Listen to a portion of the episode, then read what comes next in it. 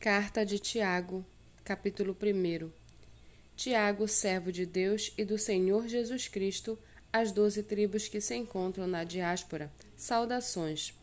Meus irmãos, tenham por motivo de grande alegria o fato de passarem por várias provações, sabendo que a provação da fé que vocês têm produz perseverança. Ora, a perseverança deve ter ação completa, para que vocês sejam perfeitos e íntegros sem que lhes falte nada. Se, porém, algum de vocês necessita de sabedoria, peça a Deus, que a todos dá com generosidade e sem reprovações, e ela lhe será concedida. Peça-a, porém, com fé, em nada duvidando, pois o que duvida é semelhante à onda do mar, impelida e agitada pelo vento, que a pessoa que uma pessoa dessas não, pese, não pense que alcançará do Senhor alguma coisa sendo indecisa e inconstante em todos os seus caminhos.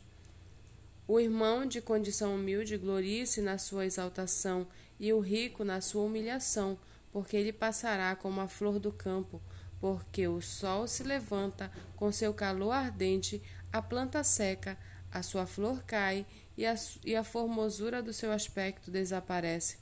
Assim também o rico murchará em seus caminhos.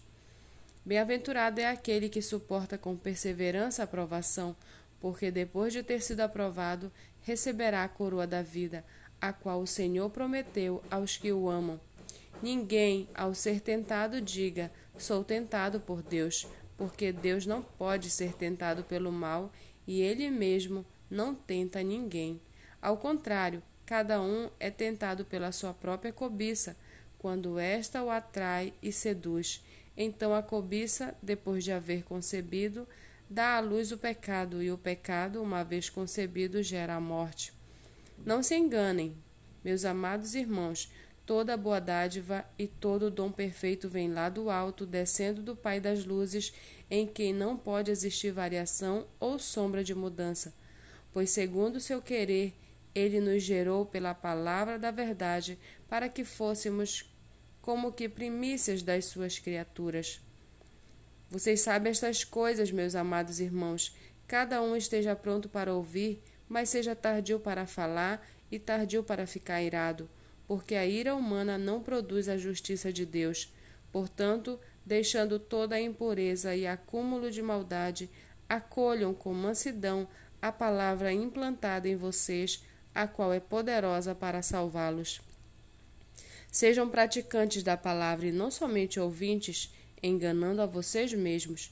Porque se alguém é ouvinte da palavra e não praticante, assemelha-se àquele que contempla o seu rosto natural no espelho.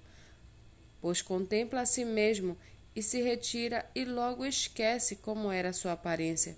Mas aquele que atenta bem para a lei perfeita, lei da liberdade, e nela persevera, não sendo ouvinte que logo se esquece, mas operoso praticante, esse será bem-aventurado no que realizar. Se alguém supõe ser religioso, mas não refreia a sua língua, está enganando a si mesmo. A sua religião é vã. A religião pura e sem mácula para com o nosso Deus e Pai é esta: visitar os órfãos e as viúvas nas suas aflições e guardar-se incontaminado do mundo.